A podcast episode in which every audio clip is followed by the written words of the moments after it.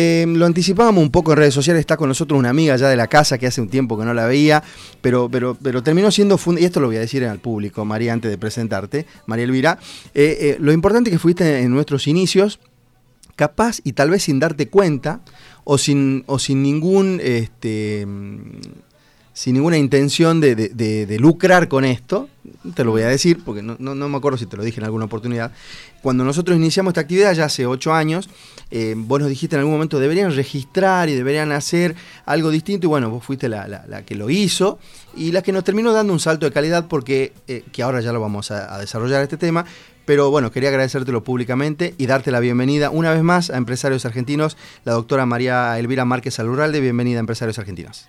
Bueno, muchas gracias por la presentación y muchas gracias por la invitación. Un placer estar nuevamente con vos después de un tiempo, Carlos. Así, Así que un gusto. Gracias, gracias María. Eh, a ver, eh, uno, uno que, bueno, vos conoces un poco nuestras actividades, la, idea es conocer todo lo que hay detrás de ya de, una, de un estudio, de una consultora, de una empresa, porque la sociedad se queda, viste, con lo que ve que, en este caso ustedes, un estudio, una consultora ya con muchos años, muchísimos años en el mercado, con un posicionamiento importante, con una buena imagen, sobre todo, eh, pero hay todo un, inicio, ¿sí? Que lo inició tu padre, eh, que me cuentes un poquito, ¿cómo nace, cómo, cómo lo fundó tu papá al estudio y cómo, cómo fue incursionando en el área esta?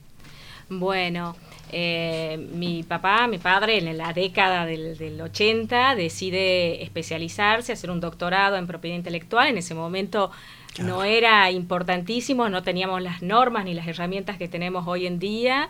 Eh, y bueno, y eh, inicia el camino este de empezar a trabajar en esta temática, que era en realidad en realidad los abogados no, no estaban muy familiarizados con este tema, eh, ya que incluso hoy a veces hablar de mm. estas cuestiones acá es como que resulta cada vez menos, pero, todavía cuesta. Pero todavía cuesta imponer este tema.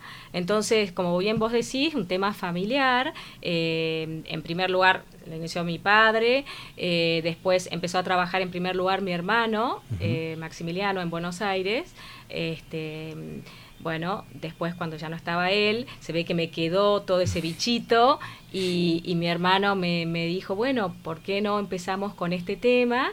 Y este, bueno, me empecé, yo estaba a involucrar, a meterme en el tema, me encantó, me encanta, me encanta. Eh, cada vez estoy especializándome en estos temas porque es algo que es algo que me gusta, que me gusta. Así que sí, es como de familia y yo creo que ese gusto y ese amor que tengo por todo esto es como no solamente es, heredado también, ¿no? María, ¿sabe que esto es importante? Porque nosotros eh, cada vez que charlamos con distintos empresarios que de alguna manera tienen una mirada global y a qué punto con esto. Porque venís vos durante toda tu, tu, infancia, tu adolescencia, absorbiste todo esto, el trabajo de tu padre, que hoy en día, y esto me gusta siempre remarcarlo para que me den una mirada, Hoy en día, lamentablemente, estamos entrando seguramente en una segunda generación donde el papá, el hijo no ve que el papá trabaja porque de alguna manera tienen algún plano, no hay trabajo y lo demás. Pero, pero haber absorbido desde, desde tu niñez, desde tu adolescencia, todo el trabajo de tu padre, no solamente te, te, te, dio una mirada distinta de la dignificación del trabajo, de lo que el trabajo dignifica, sino también la pasión, el amor con lo que hoy este, ejerces esta profesión. Sí, yo creo que claramente es como que cada vez que me involucro y me, voy especializando en este tema, es como si, como si uno, es como uno, uno se enamora de, de, ese tema. Entonces, eh, yo creo que esa pasión que le pone y todo es producto del ejemplo. Y sí, claramente, como vos decís, qué importante que es en una familia transmitir eso. Seguro porque bueno, esa, esa pasión por, por el trabajo, por determinada área, que bueno, en estos casos lamentablemente no, mm. es, como habrá que buscar otro camino, porque va a ser, va a tener mucha dificultad, creo. Seguramente. Eh, y, y, sobre todo, eh, nosotros eh, siempre preguntamos esto porque es muy. Hoy en día, con esta pandemia que te debe haber pasado a vos con algunos clientes, que hay, hay generaciones que tuvieron que adelantar el proceso de integración a la empresa por, justamente esto, por, no sé, los millennials que, viste, decir, che, quiero vender por internet, necesito estar en la web, y hoy los chicos rápidamente, en una empresa familiar me refiero, terminan involucrándose rápidamente. El proceso de ustedes, tanto con tu hermano, me decís que él inició un poco con tu padre o se sumó al poco tiempo, o, bueno, no, no sé si al poco tiempo, pero cuando ya fue adolescente, ¿tu incorporación fue eh, todo un proceso o directamente dijiste, bueno, yo ya, ya soy profesional, soy abogada, me involucro porque es una empresa familiar? ¿O fue, una, no sé si una imposición la palabra, pero sí, che, eh, mm. vamos a sumarte? Mira, está bien lo que me preguntas porque como, como verás, este país es federal, pero todo se todo se, se, gestiona en Buenos Aires, ¿no?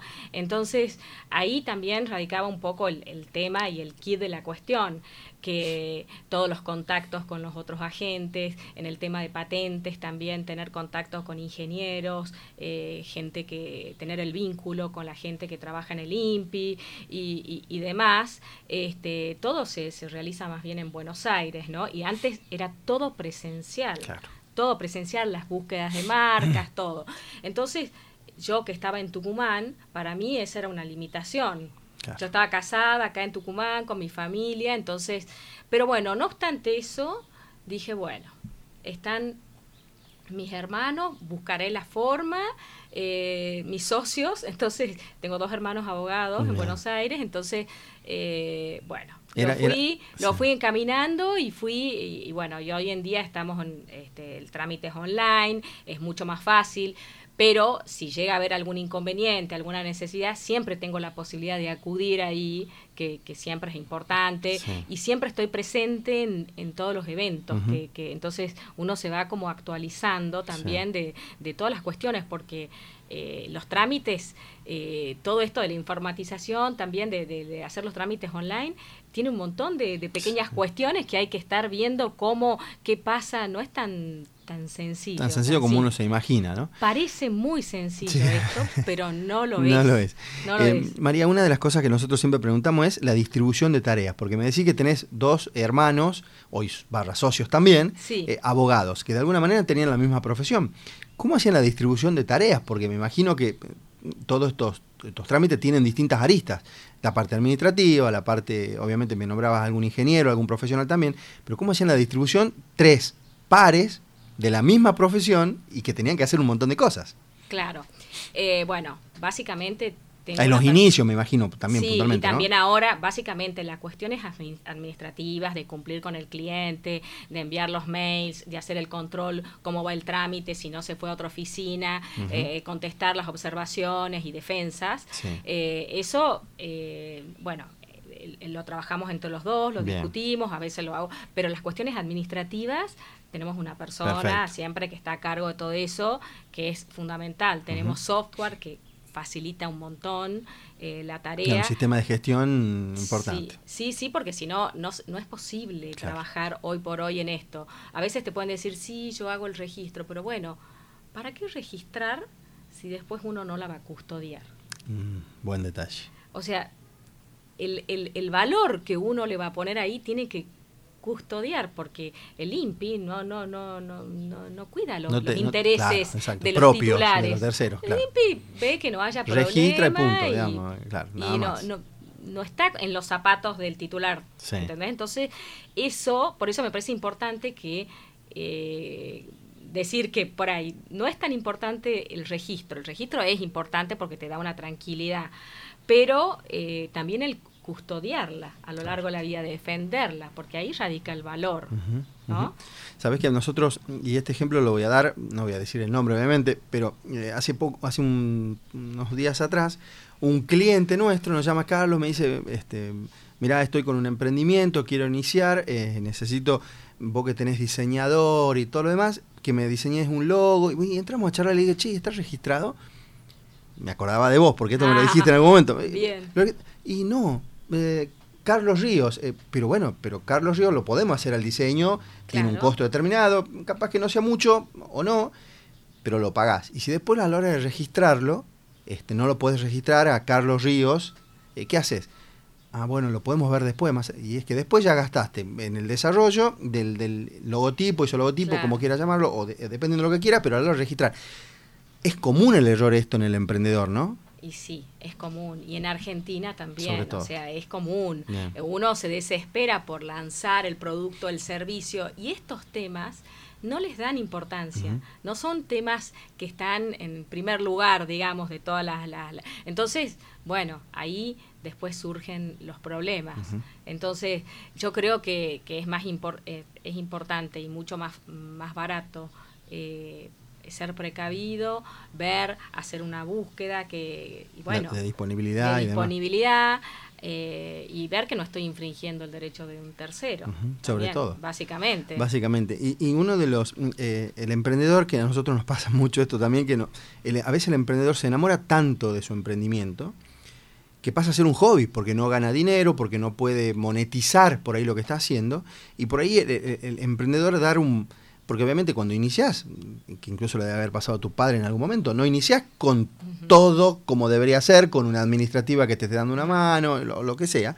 Entonces todos esos procesos eh, perdemos de vista la registración, perdemos de vista poder capitalizar y poder, que eso también te permite optimizar y jerarquizar tu, tu marca o tu producto, ¿no?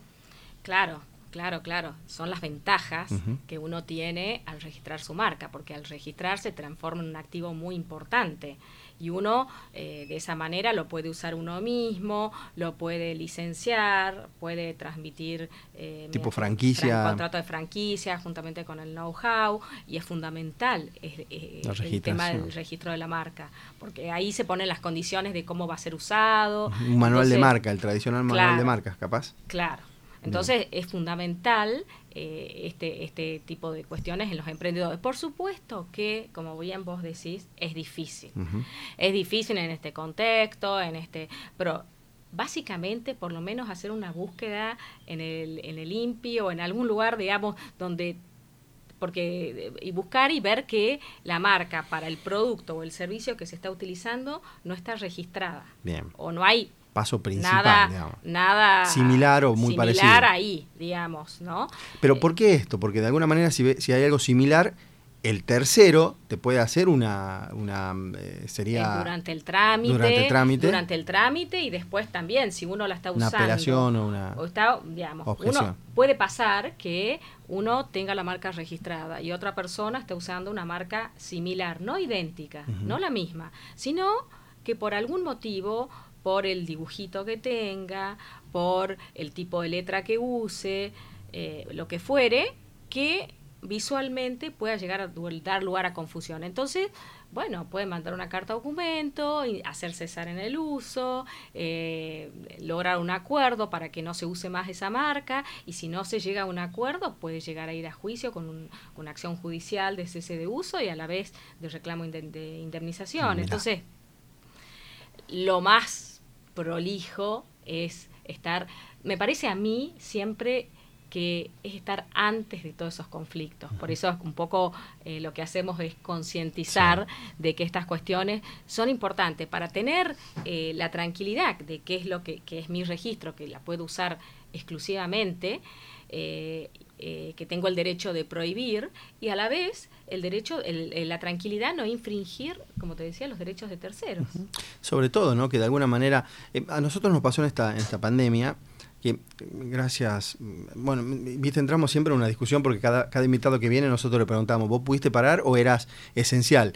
Y la mayoría, el 99,999, por no decirte el 100, me decía, yo vivo de esto, o sea, es esencial para mí. Viste, entramos en esa discusión que en este caso no, no la pero de alguna manera nosotros no, paramos en el sentido, bueno, si el primer mes, que viste que estábamos todos eh, muy asustados porque desconocíamos todo esto, pero eh, pudimos eh, transitar toda esta pandemia con esto, con lo radial que podés hacer telefónico y demás. y una de las, de, las cosas que nos sorprendió es que mucha gente se acercaba al otro. Decía, che, ¿por qué no? ¿Qué haces vos? Tal cosa. Pero no podemos ser competencia, podemos trabajar juntos. Y a veces esa, esa unión terminaron armándose nuevas sociedades, nuevas empresas y nuevos dominios.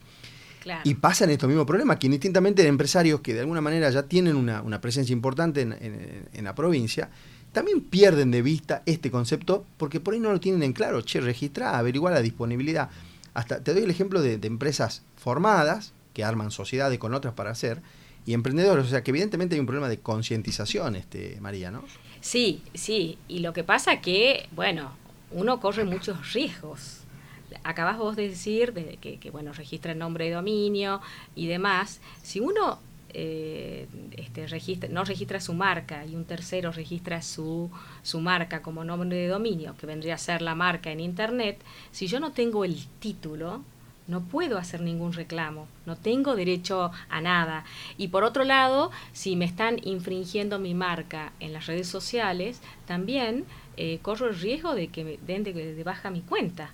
Instagram claramente te pide el título y bueno, este, se hace un reclamo e inmediatamente a los dos, tres días nomás, se ha he dado baja varios perfiles en infracción a marca de clientes míos.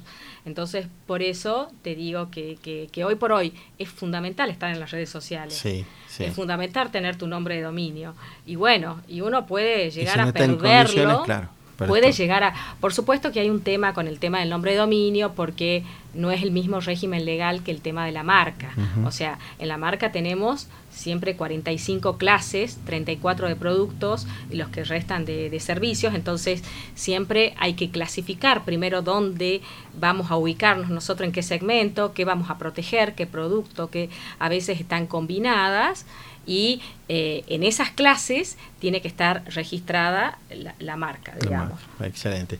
La verdad que con María nos conocemos hace mucho y, y, nos y recordamos algunas cosas también y, está bueno esto porque me dijiste, y está bueno, que hacía lo de la tecnológica fue hace cinco, cuatro. fue en el 2013, más mirá, o menos. Bueno, eh, o sea, en el poco tiempo y que, que, notaste un poco la evolución de nuestra productora, así que nada, también. Yo, te, lo dije recién, mm, te sentimos como parte, porque la verdad que siempre fuiste fundamental y muy este, generosa con nosotros, así que te, sentimos parte también. Y sí, nosotros también, digamos, yo también, porque por todo, siempre eh, hemos estado parte, siempre hemos estado al, tanto Desde, desde, ese momento, digamos, y la verdad que eh, un placer. Gracias, gracias. Eh, y también, bueno, el crecimiento, también hemos ido acompañando el crecimiento. Así es, así es. Y al, y al acompañar este crecimiento, ahí me, me diste pie para esto, María, eh, siempre te dije María, María Elvira, María. Todo, de todo. me, dicen, me dicen María, María Elvira, otros apodos, Elvira solo, de todo. Bien, Para mí sos María. María, em, nosotros que de alguna manera eh, eh, en acompañar el crecimiento, yo creo que el trabajo de ustedes puntualmente es iniciar porque iniciás registrando, que es, sería el paso ideal, iniciar con la registración para después hacer un dominio, tu logo y demás, o tu marca.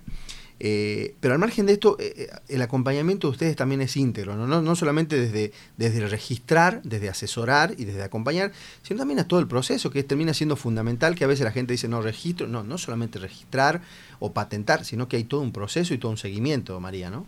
Sí, sí, sí. Nosotros estamos focalizados puntualmente en el tema de la propiedad industrial, entonces hacemos un, un, asesoramiento integral, digamos.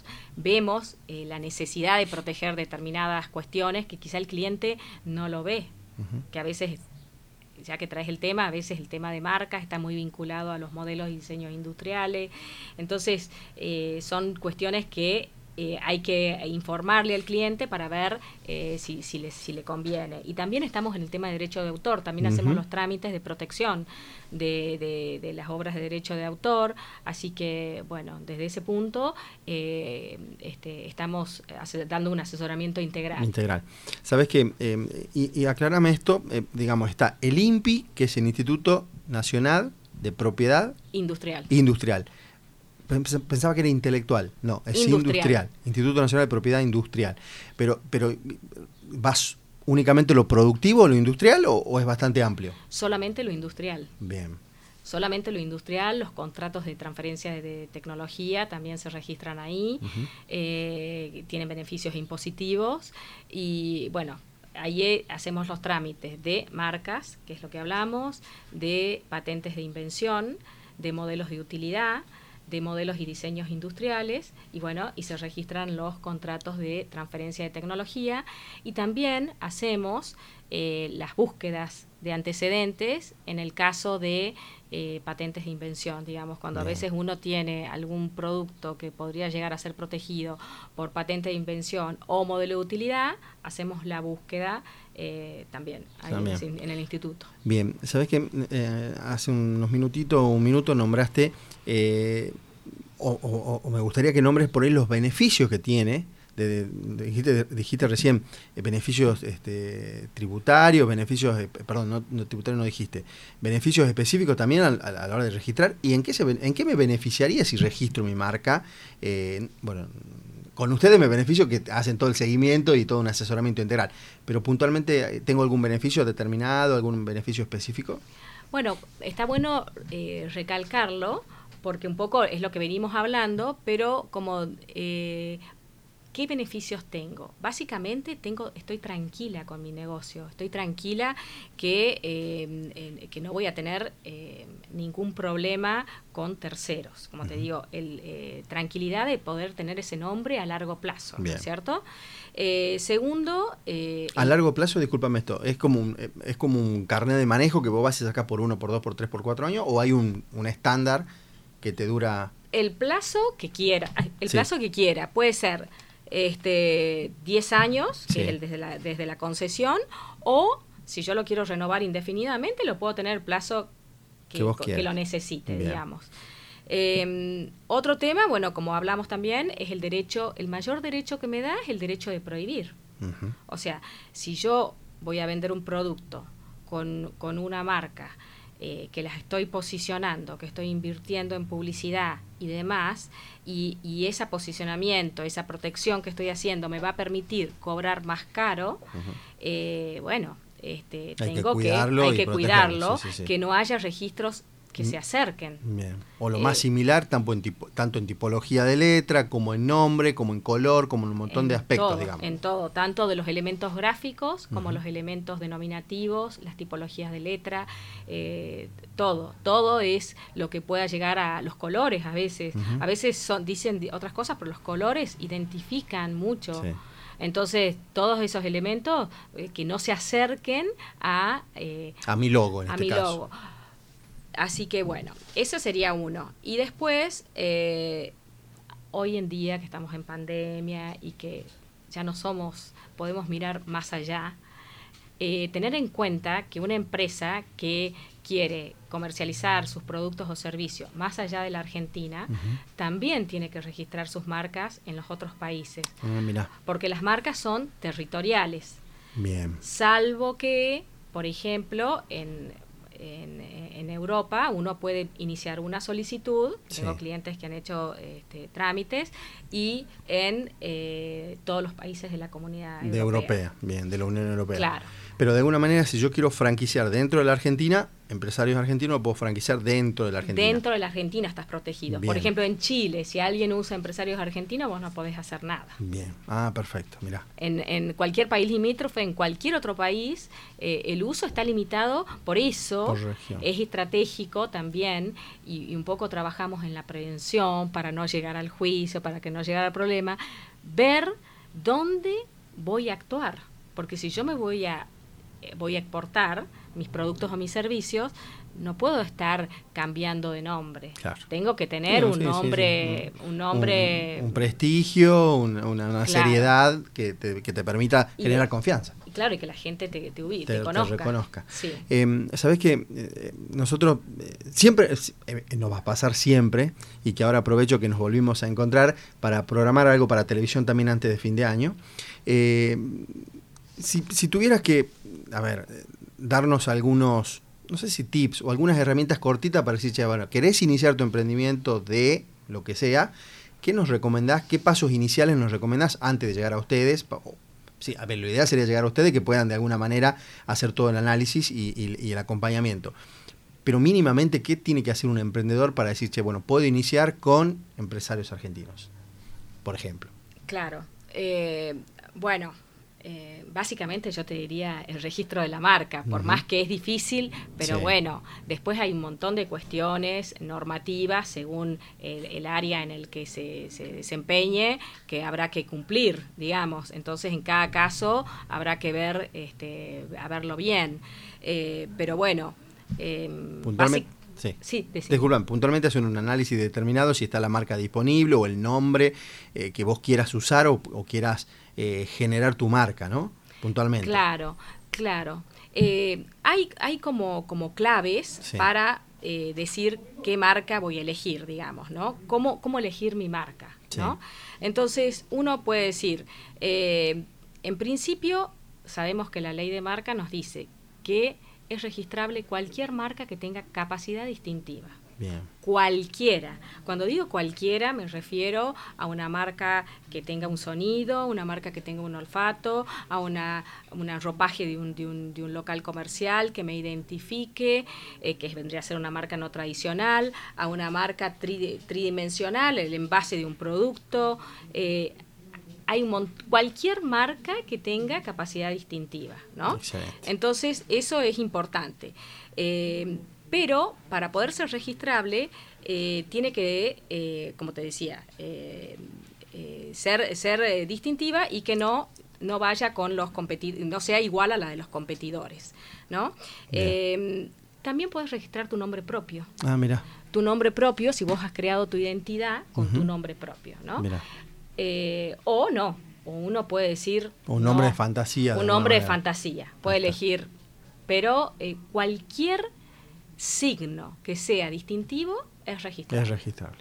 Eh, María, para agradecerte y, nada, eh, ponernos a disposición también cuando lo necesites, eh, ¿Dónde los encontramos? Que de alguna manera puedan hacer alguna consulta, teléfono, mail, direcciones, lo que, redes sociales, lo que vos consideres. Bueno, la forma más fácil de encontrarnos es eh, por, el teléfono, que es 381-681-9281. Eh, el mail es estudio arroba marquesalurralde.com y tenemos una página web, eh, marquesalurralde.com también estamos en redes sociales, en Instagram, así que también nos pueden contactar ahí. Perfecto. Eh, María, ha sido un placer tenerte. Siempre nos quedamos cortos y va a ser siempre así porque hay mucho, cuando te apasiona algo, evidentemente. Sí, sí, sí. pero bueno, de alguna manera queríamos tenerte, primero para contar un poco tu historia familiar, porque es una empresa familiar en crecimiento constante y de alguna manera este gran servicio que nos sirve a todos. Y, la invitación está hecha para antes de fin de año hacemos algo en televisión. Excelente, excelente. María, muchísimas gracias. Muchísimas gracias. Una gracia y un abrazo grande. Bueno, igualmente a vos.